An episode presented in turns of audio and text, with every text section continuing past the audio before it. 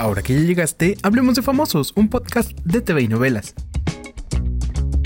Y que les quede claro, casi casi así dijo Carla Panini.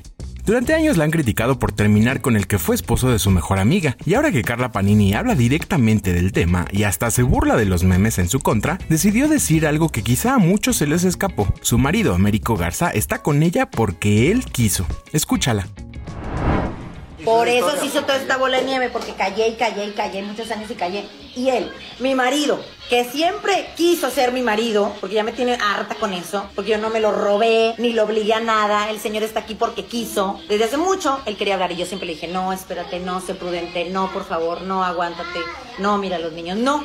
Por eso se hizo toda esta bola de nieve y dejamos que un monstruo creciera, un monstruo gigante de esa familia, de sus dimes y diretes, de sus chismes y sus inventos. No, ya no me voy a callar y yo me voy a burlar de todo lo que yo quiera, de mí, me estoy burlando de mí, de mi hate, de mis memes, de lo que me inventan, me voy a burlar siempre y si quieren y si no, largo.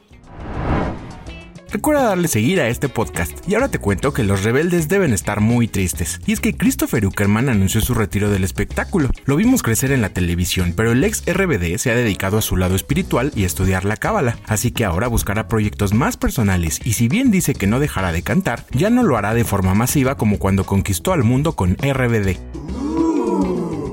¿Y habías escuchado que Vicente Fernández tiraba monedas de plata alrededor de su rancho Los Tres Potrillos? Pues dicen que así lo protegía de las brujerías y para buscar la buena fortuna. Te contamos eso y más de lo que nadie había dicho del rancho en nuestra edición impresa de esta semana y claro, en tvinovelas.com. Yo soy Pepe Rivero y te espero a la próxima cuando hablemos de famosos.